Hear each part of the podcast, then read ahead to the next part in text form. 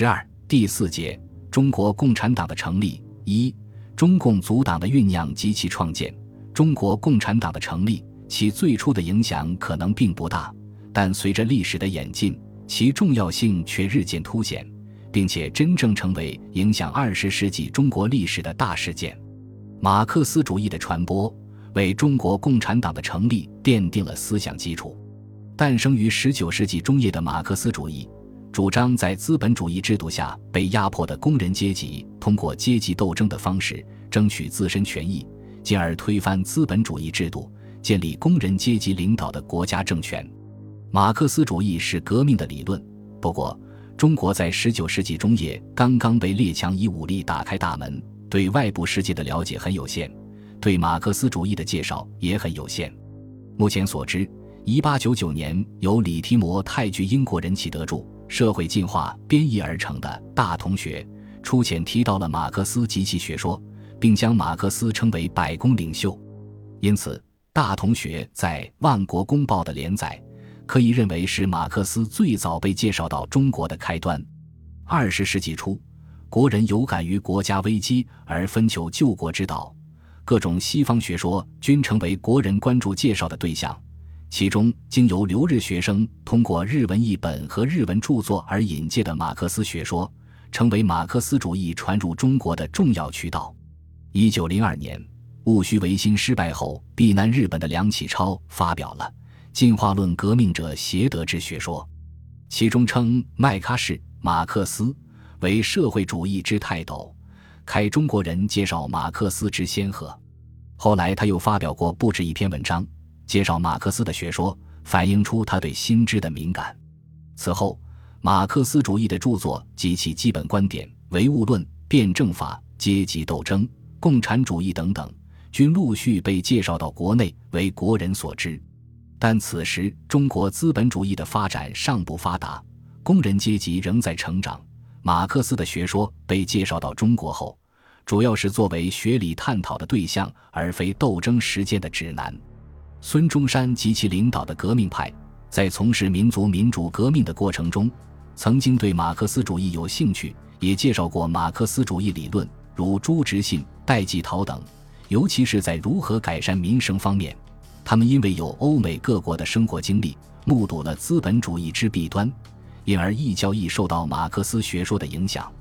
但他们了解与接受的马克思学说，与经典马克思主义有相当的距离。尤其是他们始终主张实行西式民主，反对阶级斗争，从而基本上仍可归于资产阶级民主革命派。马克思主义在中国由理论走向实践的过程，得益于五四运动前后中国工人阶级的成长。马克思主义理论的传播，俄国十月革命的成功及其影响，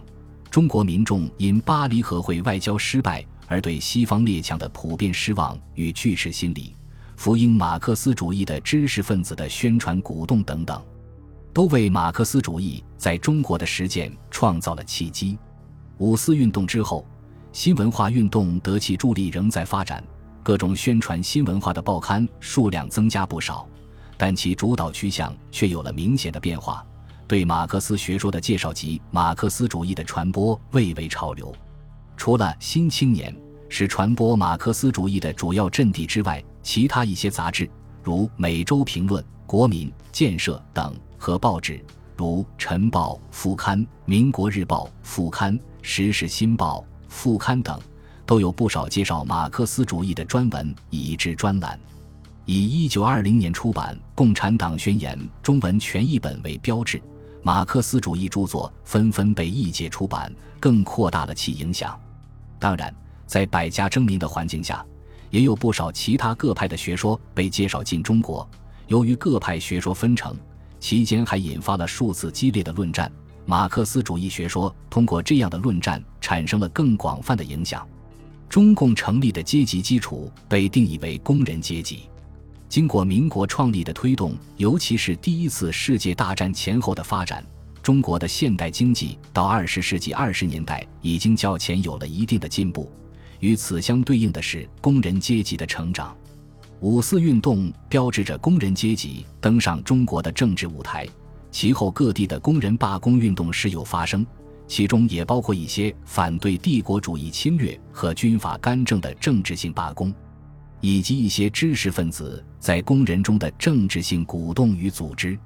但是，中国工人阶级的力量毕竟还比较弱小，政治诉求的表达与组织程度仍然远远不够成熟。宣传马克思主义的知识分子在工人中的影响仍然不大。作为中共的阶级基础，工人阶级此时多半还是理论上的基础，而非实际中的基础。中共的建党活动主要还是由一部分知识分子经由马克思主义熏陶后，在苏俄革命影响下的组织实践。一九一七年十一月七日，俄历十月二十五日，俄国爆发革命，推翻沙皇政府。成立了由列宁为首的布尔什维克党、实际共产党领导的苏维埃政权，马克思主义第一次在国家政权层面进入实践过程。俄国革命的消息传至中国，在部分知识分子中引起热烈反响。李大钊撰文，鼓吹1917年俄罗斯的革命，不独是俄罗斯人心变动的显兆，实是20世纪全世界人类普遍心理变动的先兆。俄国的革命不过是使天下惊秋的一片枫叶罢了。Bolshevism 这个字虽为俄人所创造，但是它的精神可是二十世纪全世界人类人人心中共同觉悟的精神。所以，Bolshevism 的胜利就是二十世纪世界人人心中共同觉悟的新精神的胜利。为此，李大钊充满激情的欢呼：由今以后，到处所见的都是 boss 为僧战胜的旗。到处所闻的都是包什维曾的凯歌的声，人道的警钟响了，自由的曙光现了，试看将来的环球必是赤旗的世界。一九一九年，李大钊连续在《新青年》第六卷第五、第六号发表《我的马克思主义观》，认为自俄国革命以来，马克思主义既有风靡世界的狮子。马克思主义既然随着这世界的大变动。惹动了世人的注意，自然也招了很多的误解。李大钊对马克思主义的各个组成部分做了系统的阐释，并强调了阶级斗争的意义。李大钊的言论反映了当时具有初步共产主义思想的知识分子的共同心声，也是他们在接受马克思主义历程中所走过的共同道路。新文化运动的领袖人物，也是中国早期马克思主义代表性人物陈独秀。曾经专门阐释为什么要讲社会主义，为什么能讲社会主义，应讲何种社会主义？他的回答是：在生产方面废除了资本私有和生产过剩，在分配方面废除了剩余价值，才可以救济现代经济的危机及社会不安的状况。这就是我们所以要讲社会主义之动机。中国不但有讲社会主义的可能。而且有急于讲社会主义的必要，只有俄国的共产党在名义上、在实质上都真是马克思主义。他的结论是：我以为中国的改造与存在，大部分都要靠国际社会主义的运动帮忙，这是不容讳事的了。国内的资本阶级虽尚幼稚，而外国资本主义的压迫是人人都知道的，因此阶级战争的观念是中国人应该发达的了。再睁开眼睛看看我们有产阶级的政治家、政客的腐败而且无能和代议制度的信用，民主政治及议会政策在中国比在欧美更格外破产了。所以，中国若是采用德国社会民主党的国家社会主义，不过多多加给腐败贪污的官僚政客以作恶的机会罢了。一九一九年七月二十五日，苏俄政府以副外交人民委员加拉罕的名义发表。俄罗斯苏维埃联邦社会主义共和国对中国人民和中国北方与南方政府宣言第一次对话宣言宣布废除中俄间所定之一切密约与协约，放弃帝俄在华所有特权及租界、庚子赔款，将中东铁路及其附属产业无偿归还中国，并希望与中国就此进行谈判。次年九月二十七日，苏俄政府又由加拉罕署名发出。致北京政府外交总长函，中译为：俄罗斯苏维埃联邦社会主义共和国政府对中国政府宣言及第二次对话宣言，重申上年声明的主要内容，并向中国政府提议磋商废除旧约事宜，在双方完全平等与互相尊重主权完整的基础上缔结新约，建立外交关系。苏俄二次对华宣言，虽然实际上对旧俄在华利益如中东路仍有坚持，但毕竟公开表示放弃旧俄在华特权，显示出与列强在巴黎和会的对华压迫态度非常不同的姿态，得到了当时中国社会舆论的广泛好评。为苏俄扩大在华影响添了分，也有助于马克思主义在华的传播。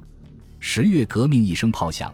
给我们送来了马克思列宁主义，就是对十月革命、苏俄影响及中国马克思主义传播、中国共产党成立之间关系的形象表达。中国工人阶级的成长，马克思主义理论的传播，接受马克思主义理论的知识分子的组织活动。使马克思主义在中国由理论传播进入具体实践有了现实的可能性。在这种情况下，马克思主义在中国进入实践过程的发端及其组织保证，中国共产党的建立则为水到渠成之事。在中国共产党建立之前，各地已有不少以共产党或共产主义小组名义出现的，由接受了马克思主义的先进知识分子组成的共产主义团体。在这些团体联合组建统一的中国共产党的过程中，革命成功之后，正在广泛寻求盟友的苏俄给予了大力支持。一九二零年春，俄共部中央远东局外事处派维京斯基（中文名吴廷康）来华，寻求与中国革命者建立联系，并探讨建党的可能性。维京斯基来华后。在北京和上海，同中国革命运动的所有领袖都建立了联系，其中具有代表性的人物是陈独秀和李大钊。同年八月，俄共部中央西伯利亚局设立东方民族处，下属机构设置包括了中国科。一九二一年一月，共产国际执委会远东书记处成立，负责指导中国革命运动，并在出版与宣传方面做了许多实际工作。在中国进一步传播了马克思主义与社会主义。一九二一年六月，共产国际代表马林和赤色职工国际代表尼科尔斯基受命抵达上海，帮助中共的建党工作。马林在给共产国际执委会的报告中写道：“建党将大大有利于我们的工作，同志们那些为数不多而分散的小组将会联合起来，此后就可以开始集中统一的工作了。”也许过上一年就能形成一个真正组织完善的政党。一九二一年七月二十三日，创建中国共产党的第一次全国代表大会在上海法租界贝勒路树德里三号、线兴业路七十六号秘密举行。出席此次大会的有各地共产党或共产主义小组的代表：上海的李达、李汉俊，北京的张国焘、刘仁静，长沙的毛泽东、何叔衡。武汉的董必武、陈潭秋，济南的王尽美、邓恩铭，广州的陈公博，日本的周佛海、陈独秀的代表包惠僧，以及马林和尼克尔斯基。陈独秀时在广东任教育委员会委员长，李大钊在北大任图书馆主任，两人均因公务繁忙无法脱身而没有出席。七月三十日晚，开会地点突遭租界巡捕的搜查。三十一日。会议转移到距上海不远的沪杭铁路线上的江南小城，浙江嘉兴南湖的游船上进行，并在此结束。中共一大最重要的任务，就是在组织上完成中国共产党的创立，并为新生的中共规划长远纲领和近期工作。大会听取了各地代表对组党活动情况的报告，并讨论了国内形势和中共成立后的任务及组织等问题。有代表认为，中国的无产阶级发展还不够，马克思主义理论传播范围也不广，因此，中共成立后应该着重宣传与普及马克思主义理论，再以此动员工人群众。为此，中共更适合成为公开的、合法的马克思主义研究团体。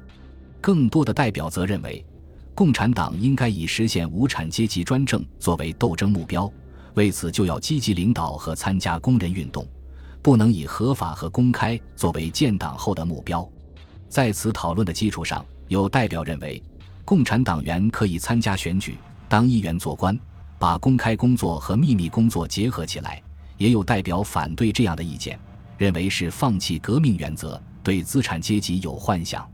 与此相对应，有代表认为无产阶级政党应该坚定立场，与其他党派斗争，南北政府皆为一丘之貉。另有代表认为，孙中山的南方政府比北京政府进步，应该支持孙中山，并在行动上与其他党派合作。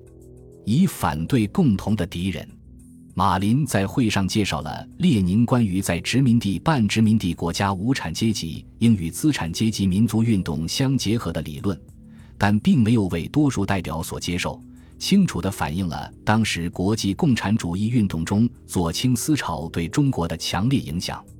经过激烈的讨论和争论，中共一大通过了中国共产党第一个纲领。宣示中共将以无产阶级革命军队推翻资产阶级政权，建立无产阶级专政，废除私有制。中国共产党第一个决议提出，中共当时的基本任务是成立产业工会，灌输阶级斗争精神，不使工会成为其他党派的傀儡及执行其他的政治路线。一切宣传出版工作均应受中央的监督，不得违背党的原则、政策和决议。对现有其他政党。应采取独立的、攻击的政策，不同其他党派建立任何关系。党中央应每月向第三共产国际报告工作。大会选举陈独秀、张国焘、李达为中共中央局成员，陈独秀为书记，组成中共领导机关。中国共产党自成立之日起，就是完全新式的，以实现共产主义为目的。以马克思列宁主义为行动指南，统一的工人阶级政党，中国共产党的成立，开创了中国历史的新篇章，是马克思主义在中国由理论走向实践的发端，也是马克思主义与中国革命实践相结合的产物。中共福音马克思主义理论，主张通过阶级斗争的方法夺取政权，建立无产阶级专政，实现共产主义。具有和当时中国其他党派所不同的阶级基础、理论指导与行动指南。中共的成立也是学习苏俄革命经验，并得到苏俄帮助指导的结果。中共既与苏俄和国际共产主义运动有密切的思想组织联系，则中共领导的中国革命也不能不受到苏俄和国际共产主义运动的重要影响。其间既有成功的经验，亦有失败的教训。成足为后人总结。中共成立之时，人数不多，实力弱小，在中国的政治版图中尚不引人注意。但以后的历史发展表明，中共的成立对近代中国所走的历史道路发生了关键性的影响。因此，毛泽东其后有论：自从有了中国共产党，中国革命的面目就焕然一新了。本集播放完毕，感谢您的收听。喜欢请订阅加关注，主页有更多精彩内容。